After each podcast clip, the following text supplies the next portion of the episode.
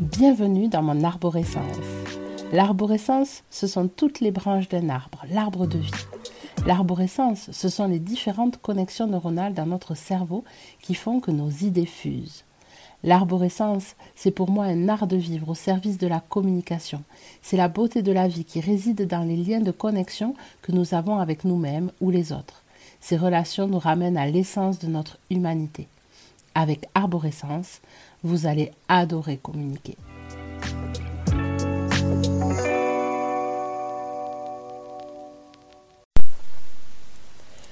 Bienvenue dans mon arborescence. Je suis heureuse de vous retrouver pour ce nouveau podcast qui va venir vous parler de communication.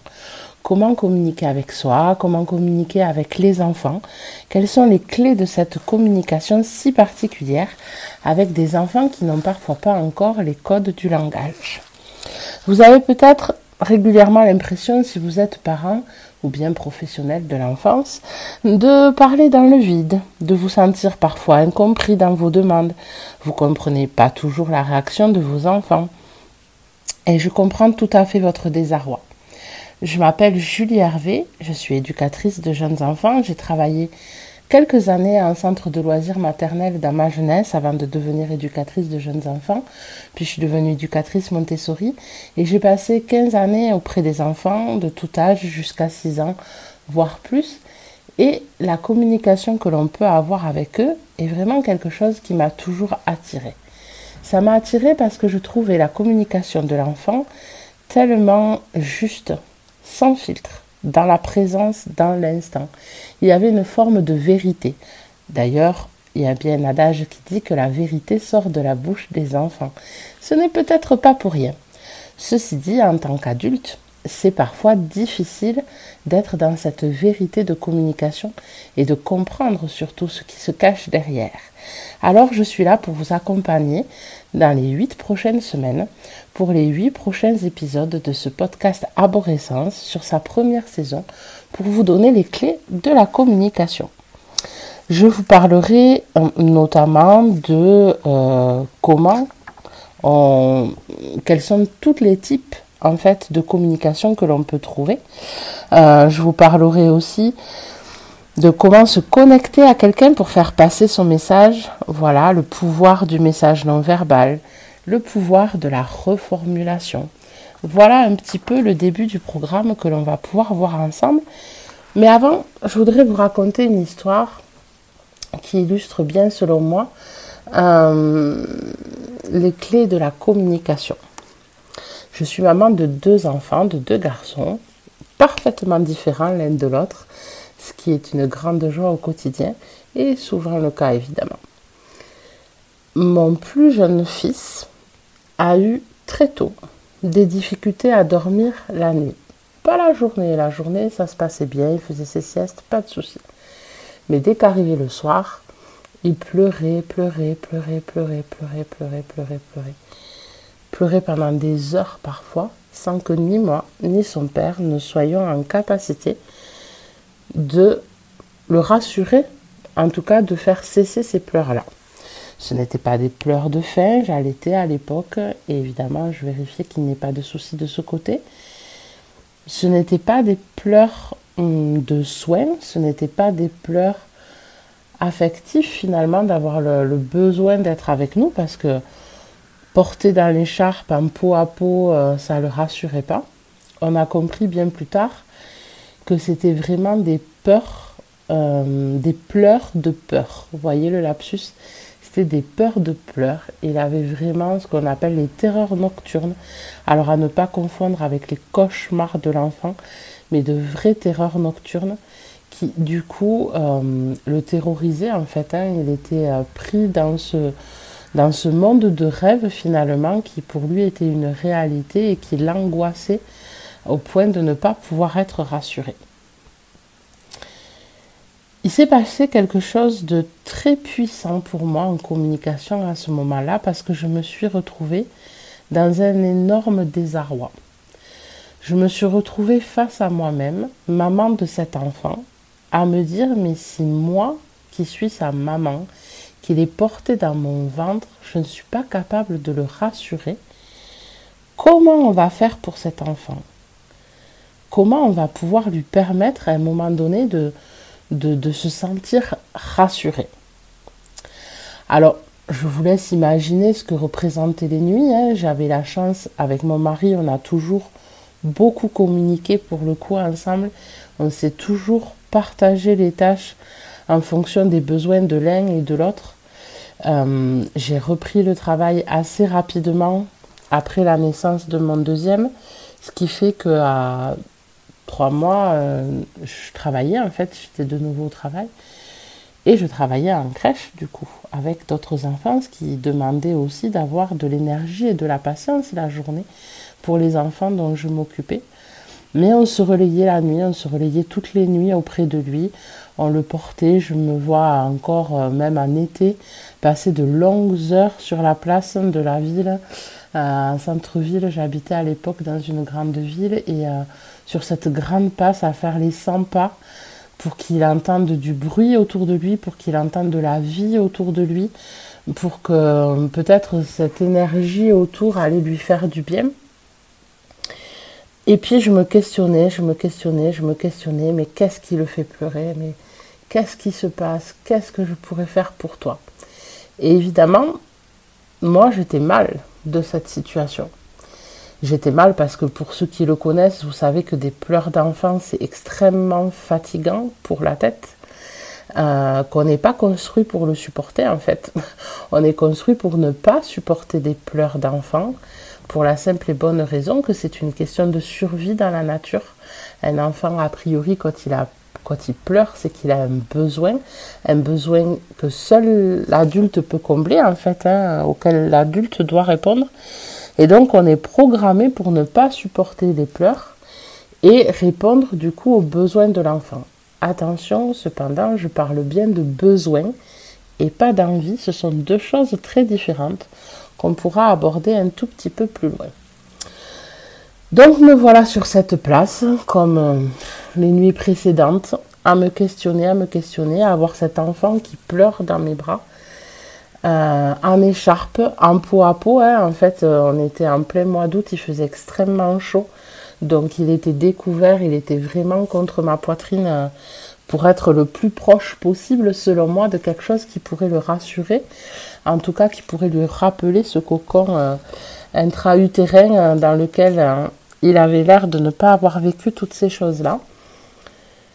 Et puis à un moment donné, le regard des autres aussi. Hein. Euh, malheureusement, on est assez jugé en tant que parent. Euh, je finis par m'asseoir sur ce banc, en plein milieu de la place, et je m'écroule. Je m'écroule dans le sens que je me mets moi aussi à pleurer, à pleurer euh, très fort dans le flot de larmes qui a pu arriver à ce moment-là. Et au fur et à mesure que les larmes sortaient, j'ai senti que moi, physiquement, je m'apaisais en fait. D'avoir sorti cette difficulté, d'avoir lâché ces larmes, j'ai lâché aussi quelque chose psychologiquement dans ma tête en me disant je peux rien pour cet enfant. Je comprends pas ce qu'il a. Je comprends pas ce qui se passe pour lui, je ne peux rien pour mon enfant. Et j'ai lâché cette émotion-là, de me sentir complètement inutile pour lui, incapable. Je me sentais une mauvaise mère, et d'autant plus une mauvaise professionnelle. Vous savez, entre parenthèses, c'est extrêmement compliqué, certains d'entre vous le vivent peut-être, d'être professionnel de l'enfance et parent parce que vous êtes doublement jugé. Vous êtes jugé en tant que parent et vous êtes jugé en tant que professionnel. Mais on n'est pas les professionnels de nos enfants. On peut voir des choses, on peut comprendre des choses pour des enfants qui ne sont pas les nôtres, parce que justement, ce ne sont pas les nôtres. C'est toujours beaucoup plus difficile pour un parent de prendre du recul sur qui est son enfant, quel est le comportement vraiment de son enfant, parce qu'on a un lien d'attachement qui fait que euh, lui et nous, ça se mélange en fait. et que ça demande énormément de travail pour avoir un recul sur la relation que l'on peut avoir avec son enfant et ce que ça peut engendrer du coup pour nous et pour lui. Et en tant que professionnel de l'enfance, on est très très souvent jugé là-dedans euh, parce qu'on nous croit du coup parfait peut-être et surtout euh, avoir des connaissances sur l'enfant qui ferait qu'on pourrait comprendre tout chez notre enfant, ce qui n'est absolument pas la réalité. Je ferme cette parenthèse et du coup je vous dis la chose suivante. Quand j'ai été sur ce banc à pleurer, à lâcher, j'ai donc physiquement lâché quelque chose. Et j'ai senti une sorte d'apaisement. Et au fur et à mesure que mes larmes ont cessé de couler, au fur et à mesure que j'ai pu prendre cette grande inspiration et me dire, ça fait du bien. J'ai senti, j'ai senti physiquement mon fils s'apaiser. Et là, là, j'ai eu comme une étincelle finalement au fond de mon cerveau et je me suis dit, mais, est-ce que finalement la clé n'est pas là? Sa douleur, sa souffrance, c'était des vrais cris de souffrance qui étaient incessants. J'ai voulu chaque fois, chaque fois, y trouver une solution, un pourquoi, essayer de comprendre pour pouvoir l'apaiser. Et là, ce qui s'est passé, c'est que j'ai arrêté de, comprendre en fait. J'ai arrêté de chercher qu'est-ce qui pouvait se passer et je suis revenue à un état où moi, j'étais en sécurité, où moi je me sentais bien et apaisée. Et c'est mon apaisement à moi qui l'a apaisé à lui. Et là, j'ai réalisé que très régulièrement, dans la communication que j'avais avec mes enfants, c'est-à-dire avec lui et avec son frère, quand tout allait bien, je pouvais être dans ce mode de communication justement de me dire allez, on vit l'instant, on ne cherche pas à comprendre ce qu'il y a derrière quoi, etc. Bref, à avoir une posture de communication qui était favorable finalement à une communication apaisée.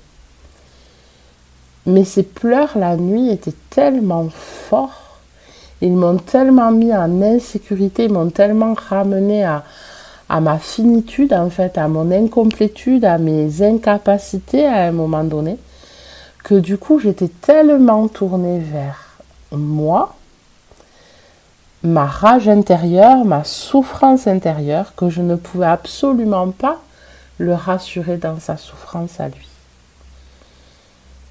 Et d'avoir pris ensuite le temps, chaque fois qu'il s'est mis à pleurer le soir, d'en avoir fait quelque chose qui devenait un rituel. Alors pas dans le sens que j'avais envie qu'il pleure chaque soir, mais plus dans le sens de dire, ok, là c'est le moment où tu vas avoir besoin de moi et je vais être là et on va traverser cette nuit-là ensemble.